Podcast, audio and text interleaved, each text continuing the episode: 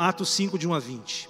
Vamos ler a palavra de Deus. Entretanto, certo homem chamado Ananias, com a sua mulher Safira, vendeu uma propriedade. Mas em acordo com a sua mulher, ou seja, eles entraram em acordo, né?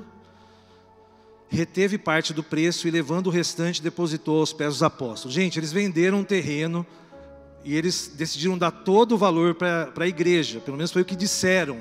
Só que eles pegaram e deixaram uma parte para eles. E disseram que aquilo que eles levavam era tudo. Foi isso que eles fizeram. Ó, vamos combinar aí, Safira? Vamos vender o terreno por 10 mil, a gente entrega 5 e fica com 5 para a gente e fala que vendeu por 5, hein? Foi isso que aconteceu aqui. É um acordo. Hoje está tão difícil ter acordo entre casal, né? Esse daqui, esses daqui entraram nesse acordo aqui. Olha só a história, versículo 3. Então disse Pedro: Ananias, por que encheu Satanás o teu coração para mentires ao Espírito Santo, reservando parte do valor do campo?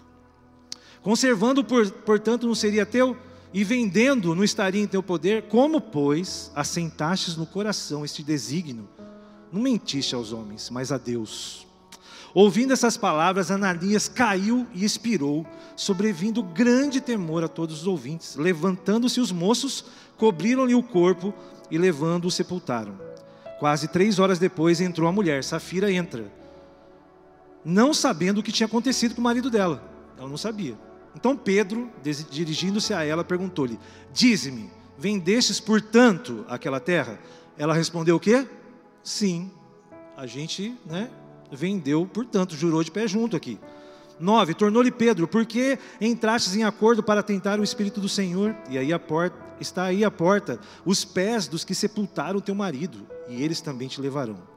No mesmo instante, caiu ela aos pés de Pedro e expirou. Entrando os moços, acharam-na morta e levando-a sepultaram junto ao marido.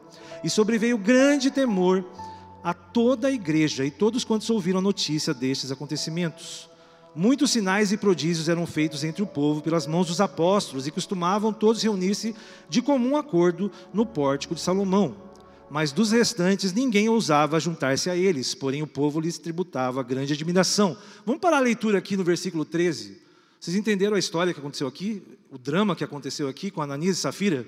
Eles acabaram morrendo na hora do culto ali, porque eles resolveram mentir. E aqui está dizendo que muitas pessoas deixaram de se encontrar junto com eles também, né, gente? Já pensou você ir num culto que uma pessoa cai morta porque mente? Você já pensou se fosse hoje? Se a gente tivesse atitudes mentirosas e você morresse aqui, o pastor Samir ia dar trabalho aqui, hein? Isso daqui é muito é, é, é algo que, que, às vezes a gente pula, né? Eu ah, não vou, não vou ler essa história de Ananias e Safira. Eu estava ali no Atos eu, e Deus falou assim, eu falei, eu vou pular essa história. Essa história não é legal.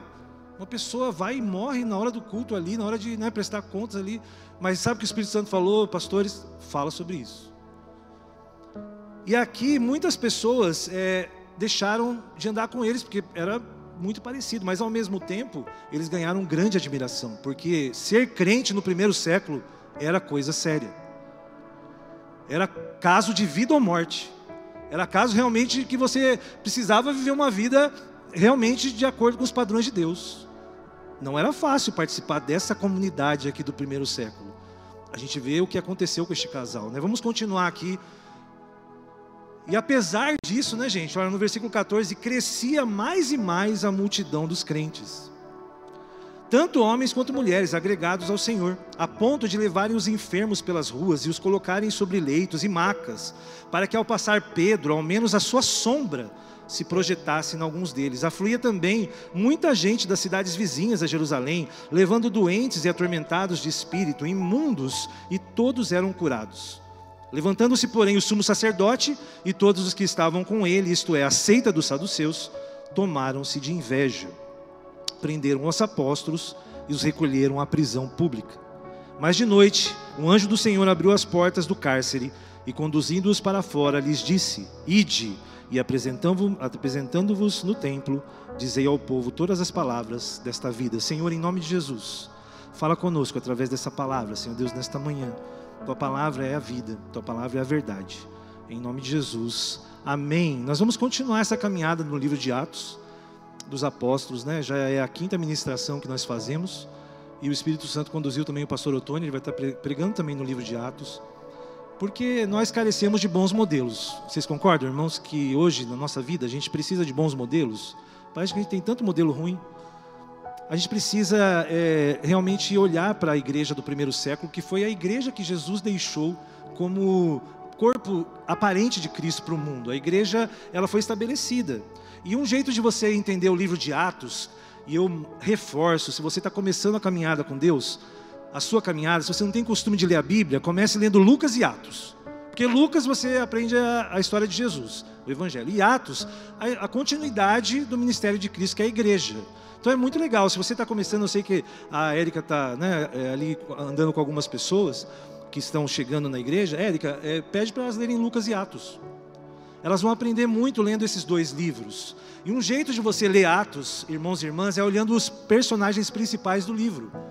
E foi assim que nós fizemos até agora. A gente é, é, começou né, falando sobre os mártires né, da, da igreja, Jesus dando um chamado para as pessoas que estavam com ele, é, para que eles fossem testemunhas né, em toda Jerusalém, toda a Judéia.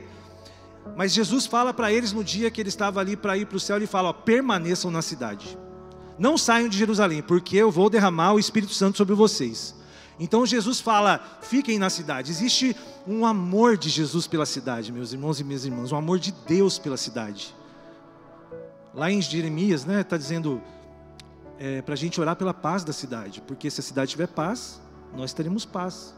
A cidade é onde todos nós habitamos. A maioria das pessoas hoje habitam nas cidades. Jesus fala: não sai da cidade porque eu vou derramar o meu Espírito Santo é na cidade de Jerusalém. E Deus está querendo derramar o seu Espírito hoje aqui nesta cidade de Campo Grande. Amém, meus irmãos? Vamos orar pela nossa cidade. A gente falou um pouco sobre a questão do próprio poder, né, que estava sobre Pedro. Pedro se levanta, né, para para tomar uma posição ali. Na primeira pregação de Pedro, 3 mil pessoas aceitam a Cristo, 3 mil pessoas. E Lucas faz uma questão de dizer esse crescimento da igreja. Ele fala lá em Atos, ele fala lá em Atos 1 que eram 120 pessoas. Depois ele fala em Atos 2,41 que já eram 3 mil, porque Pedro havia pregado. Depois ele fala lá em Atos, é, 2, é, Atos 4,4 que já eram quase 5 mil. E nós estamos falando aí dos primeiros cinco anos da igreja. Olha como a igreja foi crescendo. E hoje no texto, se você percebeu, nós falamos que crescia e já era o que? Uma multidão. Sabe o que estava acontecendo em Jerusalém? Já não estava dando mais para contar, pastor Samir, de tanta gente que estava seguindo o caminho. Você sabia que até aquele momento os cristãos ainda não tinham sido chamados de cristãos. Foi só lá em Antioquia. Eu acho que foi por isso, pastor Otônio, que o senhor escolheu o nome da sua igreja de O Caminho, não foi? Porque sabe como as pessoas chamavam nessa época, aqui nos primeiros cinco anos, os cristãos? Eles chamavam, olha, já vem a seita do caminho. Sabe por quê? Porque Jesus dizia que ele era o quê? o caminho, a verdade e a vida. Então não tinha nome a igreja de Jesus. Podia ser, né? A igreja de Jesus de Jerusalém, IJJ. a gente gosta de dar nome para as coisas, né? Mas Jesus não deu nome nenhum. Jesus deixou é, um exemplo de vida. Amém, meus irmãos? Ele não deixou denominação. Jesus deixou um estilo de vida comunitário, atrativo. E ali eles eram chamados da seita do, do caminho né? porque Jesus era assim, então, ou também da seita do Nazareno, porque Jesus era de Nazaré, então não era cristão ainda, cristão é um pouco mais para frente. Lá em Antioquia eles são chamados de cristãos. Mas a igreja está crescendo, apesar de situações difíceis. Porque a gente viu aqui hoje que eles foram presos. Aqui nesse texto de hoje, meus irmãos, é a segunda vez que a liderança da igreja é presa. Por falar de Jesus, preso por curar pessoas, preso por viver uma vida reta. Essa era a questão né, dessa, dessa vida. Né? E claro, o Espírito Santo estava ali com poder e força sobre eles. Quando você vê uma figura de anjo na Bíblia, a gente chama de teofania. É a, é a presença de Deus manifestada de forma visível. Gente, era anjo aparecendo. Quando Jesus ressuscitou, olha aqui, ó, o anjo. Quando Jesus estava subindo aos céus, por que vocês estão preocupados? Olha aqui, ele vai voltar. Amém, meu irmão? Jesus vai voltar. Um anjo falou isso para eles. Depois veio línguas como de fogo em cima das pessoas. Olha só como os sinais eram presentes. Anjos, línguas de fogo. As pessoas falavam em línguas é, dos anjos, mas também é, falavam na língua que todo mundo podia entender, era simultâneo. Né? Você era árabe, e você entendia o que Deus tinha feito. Se você era da África e você falava um, um idioma, ali, ali havia poder. A sombra de Pedro curava. Era tanta gente que eles traziam, olha, pelo menos esse Pedro passar por aqui. Pedro, os apóstolos, eles faziam muitos milagres. Assim era o clima dos cinco anos de Jerusalém, e aquilo foi crescendo, aquilo foi crescendo, e as coisas deveriam ser uma bênção, mas sabe o que acontece? Eles terminam na cadeia. essa é, essa é a, a, a triste conclusão que a gente chega. E esse texto de hoje, meus irmãos, ele mostra um, um problema muito grande que leva todos nós em situações de prisão, que é a inveja e a mentira. Se tem algo difícil de falar, porque nós somos assim, nós temos essa atitude muitas vezes de cobiçar. A janela dos olhos, a janela do coração são os olhos. E às vezes a gente olha para as coisas do jeito errado. E a gente cobiça, a gente tem inveja, a gente quer aquilo para nós, ou queremos ser que nem aquela pessoa. Esse texto começa assim, dizendo: No entanto, sabe por quê? Se você voltar um versículo, o capítulo 4 fala de Barnabé. Vocês lembram que eu falei de Barnabé semana passada? Não sei quem estava aqui, mas Barnabé era o filho da consolação. Barnabé era um homem que se levantou e ele era o filho do Espírito Santo.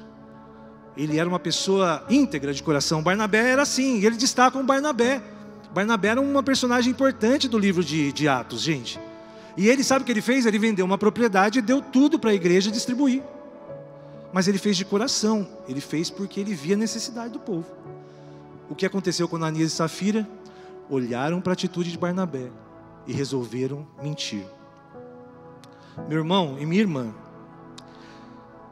o problema da mentira na nossa vida é que a mentira é o único pecado que, que causa filiação, porque nós sabemos quem é o pai da mentira.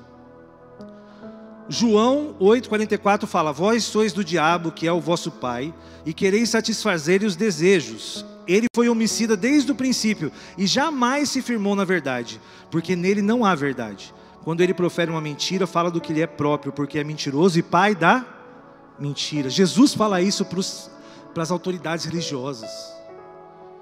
Satanás é o pai da mentira. E quando a gente mente, quando a gente tem inveja, e não é só falar uma mentira, às vezes é viver uma mentira. Meu irmão, minha irmã, é muito nós somos assim. Às vezes a gente quer esconder as coisas, a nossa realidade, as dificuldades que nós temos, e a gente vive mentiras. O que ele está dizendo aqui é que você tem duas escolhas: ou você é como Barnabé, filho do Espírito Santo, e se enche do Espírito Santo, ou você escolhe a atitude de Ananias e Safira, de você mentir e ser filho do diabo e se encher do diabo. Pastor, aqui está dizendo que dá para a gente se encher do, o coração com as coisas do diabo. No mesmo jeito que a gente pode se encher com o Espírito Santo, a gente pode se encher com as coisas do diabo. A gente pode encher o nosso coração e querer satisfazer os desejos de Satanás. Meu irmão, foi assim que o homem caiu, sabia? Pela inveja. Satanás tomou uma serpente e Satanás falou através dessa serpente e fala assim: Eva, você tem certeza que você vai morrer? Se você comer desse fruto? A Eva, tenho certeza, Deus falou isso, a gente vai comer, se a gente morrer, se a gente comer, a gente vai morrer. Aí o diabo fala, inventa uma mentira, o diabo fala assim: "Ah, não é isso não. Você não vai morrer não. Pode comer." Sabe o que, que Deus, sabe o que, que Deus está fazendo? Ele não quer que você seja igual a Ele, que você conheça as coisas. E o que, o que, o que, que surgiu no coração de Eva? Inveja de Deus. Satanás é o nosso maior inimigo, o mais antigo deles, meu irmão, minha irmã.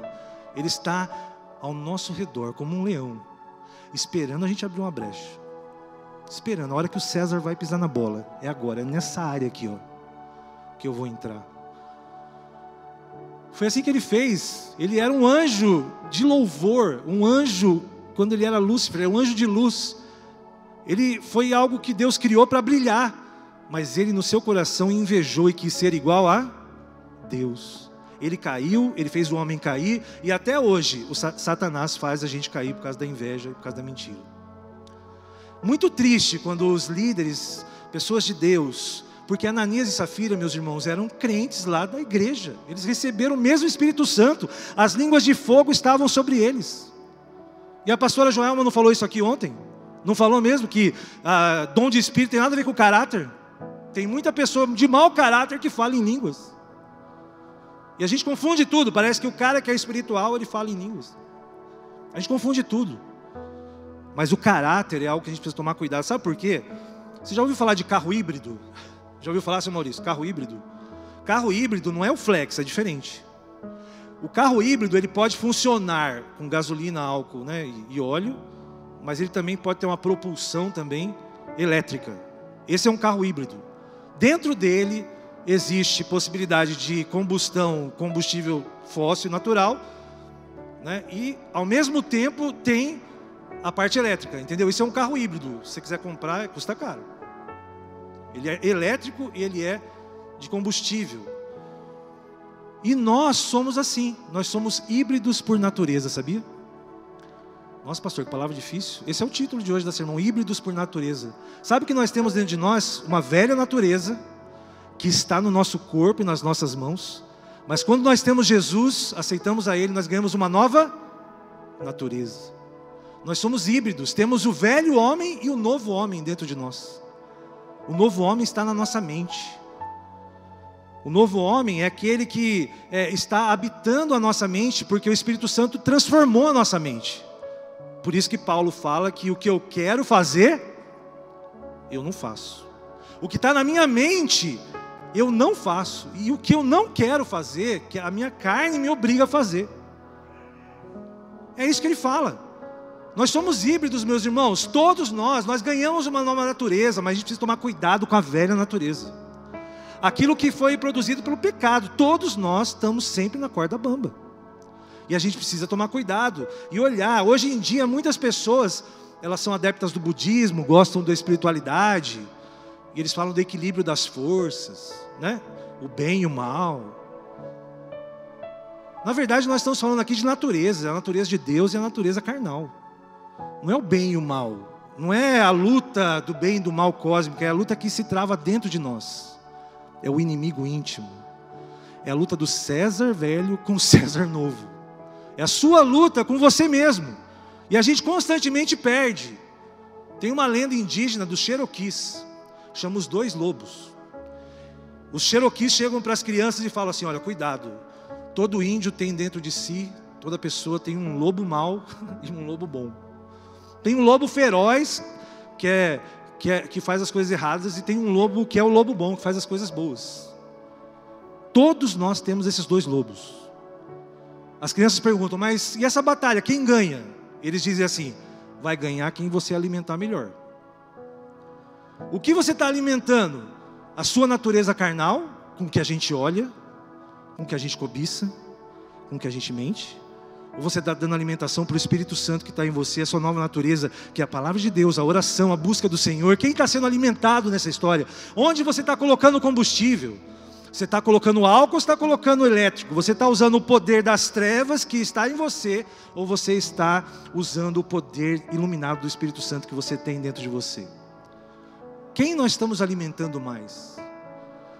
Para quem a gente está ali, né, dando essa, esse, esse, esse alimento? Gálatas 5,17 fala: Porque a carne milita contra o espírito e o espírito contra a carne, porque eles são opostos entre si, para que não façais o que porventura seja do vosso querer. Existe uma guerra mesmo e você tem que ficar esperto, e eu também. Por isso que a Bíblia fala: você que está de pé, cuidado para não cair. Cuidado. A gente tem que tomar muito cuidado, gente, porque é muito fácil para a gente, parece que a gente é feito para seguir a carne. Sabe, é, é, é, o que a gente, a gente já nasce para isso. Aí vem a natureza do Espírito Santo e fala: não, você vai controlar isso, é muito difícil. Paulo fala em Romanos 7, 22, 24: porque no tocante ao homem interior, eu tenho prazer na lei de Deus, ou seja, na minha cabeça eu, eu tenho alegria nas coisas de Deus. A gente não tem alegria, gente, de orar? Gente estava aqui sexta-feira orando, hoje de manhã orando, ontem à tarde. Não é uma alegria que a gente tem, a gente tem prazer nisso. Eu falo, mas eu vejo que nos meus membros, eu vejo que no meu corpo, ele fala aqui, ó, no versículo 23, tem outra lei guerreando contra a lei da minha mente e me faz prisioneiro do pecado. Olha só que guerra que a gente está enfrentando. Tomem cuidado, meus irmãos e minhas irmãs. Quantas vezes a gente cai? Porque a gente não entende que nós somos fracos. Hoje é domingo, né? Pede cachimbo, cachimbo é de, o cachimbo é de ouro, bate no touro, né? O touro é valente, bate na gente. A gente é fraco, cai no buraco. Todos nós somos fracos. A gente precisa tomar muito cuidado com a nossa natureza. A gente precisa entender que, é, na verdade, a inveja e a mentira são caminhos que conduzem para a morte. Olha o caso aqui de Ananias e Safira. Mas não é sempre uma morte como essa, graças a Deus que Deus é misericordioso, hoje Ele não está mais fazendo isso. Sabe por que, que Deus fez isso? Aqui eu imagino, né? Minha mente vai. Por que, que ele morreu, Patrick? Por que, que não perdoaram eles? Eles erraram, por que, que eles não foram perdoados? Sabe por quê, gente? Porque há muito, aqueles que muito Deus revela, muito Ele cobra. Aqueles irmãos lá experimentavam, experimentaram o poder de Deus como jamais ninguém experimentou na vida. Viram Jesus ressurreto. Não fazia nem cinco anos que Jesus ressuscitou. Aqueles homens e mulheres, eles não tinham desculpa nenhuma, eles viram Jesus ressurreto. Ser crente naquela época era coisa séria. Tem consequências. As pessoas nem estavam querendo andar com ele, porque para andar com eles tem que ser, tem que ser sério, tem que ser reto. Se você quiser andar de qualquer jeito, você pode morrer. Mas Deus é misericordioso. E Ele fala: Bem-aventurado aqueles que não viram e creram, eu e você. E Ele dá misericórdia, não acontece nada com a gente. Nós erramos, nós temos uma nova chance. O Espírito Santo, Ele está aqui entendendo a nossa fragilidade. Multidões lá estavam sendo salvas. Tinha, teve um caso de Ananias e Safira, mas quantas multidões não foram salvas naquela época? A sombra de Pedro curava. Muitas pessoas foram salvas, muitas pessoas ganharam a vida. Sabe por quê? Porque eles estavam sendo é, ministrados e entender a importância da verdade. Se a gente viver a, liber... a verdade, nós seremos libertos. Amém, gente? Isso é para toda a nossa vida. Se nós somos verdadeiros nos nossos negócios, nós vamos ser abençoados. Se nós somos verdadeiros no nosso casamento, nós vamos ser abençoados. Sabe por quê? Porque a verdade ela liberta. A mentira ela escraviza, ela mata, mas a verdade ela liberta. E às vezes, né, a gente tem medo de falar a verdade, porque o que, que vão pensar de mim? O que, que vão falar? O que, que as pessoas vão pensar? A gente quer fugir da verdade, a gente vive mentira. E quando a gente faz isso, a gente cria uma filiação, uma filiação com o diabo, porque ele é o pai da mentira. Mas Deus veio para instaurar em nós uma paternidade espiritual, amém, meu irmão? Você e eu somos filhos e filhas de Deus. Nós não temos parte com o diabo se a gente não quiser. Toma cuidado. O hebraico é uma língua que eu gostaria de aprender mais, sabe, pastor Otoni? Porque o hebraico ele é como as línguas orientais, elas são muito é cheio de anagramas, elas são elas não só falam, mas elas vê, você vê o que quer dizer. Sabe a verdade, a verdade, eu soube disso essa semana, eu estava pesquisando. A palavra verdade no hebraico é emet. Essa é a palavra para verdade, né? no, no hebraico, né? na, na língua ju, dos judeus. E ela é formada de três letras, olha que interessante. Aleph, que é a primeira letra do alfabeto hebraico, tem 22 letras. Eu estudei um pouco de hebraico, né? mas eu não falo hebraico. É difícil falar hebraico. A primeira letra é Aleph, então é só que a gente fala Emet, né? E, mas ela, ela, a pronúncia dela é o A. Depois o, o EM no meio, que é o M, seria o nosso M, né? A letra do meio. A décima terceira letra do alfabeto é, hebraico é o M. E depois o, o, o, o Emet no final é o Taf. O Tav é o Z deles, entendeu? Quando o judeu fala verdade, quando ele fala Emet, ele está dizendo assim, ó, a verdade é o princípio, o meio e o fim. Olha que maravilhoso. A palavra verdade quer dizer início, meio e fim. E Jesus falava que ele era o caminho, mas também ele era a verdade. Andar em Jesus, meus irmãos, é andar na verdade. Andar em Jesus é ser achado nele, porque Jesus é o início, Jesus é o meio e Jesus é o fim. Não é maravilhoso andar em Jesus e ser achado em Jesus? Eu acho maravilhoso. Você não acha Jesus, ele te encontra. Você é achado na verdade quando a gente vai no caminho e você se esforça por esse caminho que é Jesus, porque Jesus é a porta, ele é o caminho, ele é o alvo. Jesus é o alfa e o ômega. Jesus é de A até Z. Amém, meus irmãos? Você pode adorar o Senhor com, umas, com as suas palmas por isso? Jesus é o alfa e o ômega. Esse é o caminho da vida. Enquanto o outro caminho leva para a morte, Jesus leva para a vida, porque ele também é o caminho, a verdade, ele é a vida. Quando você caminha em Cristo, você começa a ver os sinais te acompanhando. O mundo precisa conhecer essa verdade, principalmente em tempos que nós estamos vivendo. Agora é a hora de a gente falar sobre a verdade de Cristo, porque as pessoas estão sofrendo, as pessoas estão em dor. E eu sabia que os ocidentais, nós não sabemos lidar com a dor. Os orientais, eles são muito melhores que nós para lidar com a dor. Sabe, eles entendem o sofrimento, faz parte da vida. O ocidental não. A nossa cultura, a gente tem que abafar o sofrimento, vai, vai procurar um psicólogo. Vai tomar remédio, porque para nós o sofrimento a gente precisa acabar com ele. E às vezes a gente não vai, não vai escapar do sofrimento. A gente tem que mostrar para essas pessoas o servo sofredor. Amém, meu irmão? Jesus é o servo sofredor. Se tem alguém que conhece de sofrimento e dor, é Jesus. Se tem alguém que pode consolar essa geração triste, essa geração desaventurada, Paulo fala sobre isso, desaventurado, miserável homem que eu sou. Essa geração precisa da verdade.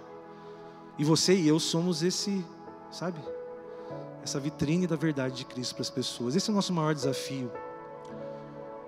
De a gente ser como Barnabé, filho do Espírito Santo, em vez de deixar a tentação nos levar para sermos filhos né, da desobediência, da mentira, da inveja. A maior cura que está no nosso alcance, que podemos compartilhar com alguém, não é uma vacina, não, é Jesus. Se tem alguém que pode tratar, né, ele é o nosso redentor, é a pessoa saber que o Filho de Deus deu a vida dele no meu e no seu lugar. Glória a Deus por isso. Que luta, né? A gente a gente precisa ensinar com a nossa vida de comunhão, com a nossa vida comunitária, a gente precisa ensinar ao mundo quem é Jesus. A gente precisa levar esse caminho, levar essa verdade, levar essa vida. Jesus, ele, ele deixou aqueles homens para fazer isso. O trabalho não é de Jesus, esse trabalho é nosso. Nós somos a geração do, de Pedro aqui nos nossos dias. É a gente que está com cajado, Pastor Samir. É a gente que está com cajado, é a gente que tem que levar isso. Essa é a igreja. E é isso que nós estamos vendo aqui na Igreja Resgate, em nome de Jesus. A gente está desafiando você a conhecer mais a Bíblia. A gente está desafiando você a orar mais. Que bênção que está sendo sexta-feira aqui, nove horas, nove horas da noite. Que bênção. Uma hora de oração. Difícil, né? Sair de casa, mas uma bênção. Hoje de manhã, o louvor aqui em oração. Ontem, a pastora Joel morando aqui conosco, curas sendo feitas. E ela deu uma palavra para resgate que a gente vai, vai ser um bálsamo de Deus nessa cidade. E não é César, não é Samir, não é o Tony, não é, é Jesus. A gente tem que levar Jesus. A gente humanamente não tem solução, mas a gente tem a, as palavras de vida eterna. A gente precisa falar de Jesus, Marla. A gente precisa falar de Jesus. E às vezes a pessoa vem contar uma coisa triste para você e você é mesmo. Eu vi ontem lá, não sei quantos mortos no mundo. Não é isso que Deus quer que a gente faça. É a hora de você falar de Jesus. Olha, mas eu tenho uma esperança viva. Se eu morrer hoje, eu estou pronto. Se eu morrer hoje, eu estou pronto. Você não quer também conhecer essa certeza que te dá essa, sabe, essa paz no coração? Porque acreditar, meus irmãos, que a vida acaba na morte é muito triste para uma existência humana tão maravilhosa como é o ser humano. A gente tem que ter algo depois mesmo. Nós somos criados por um Deus inteligente. Você tem que mostrar isso para as pessoas que ela precisa se preocupar com o seu espiritual. Elas estão preocupadas, todas as pessoas hoje estão preocupadas. Mas elas precisam ser direcionadas.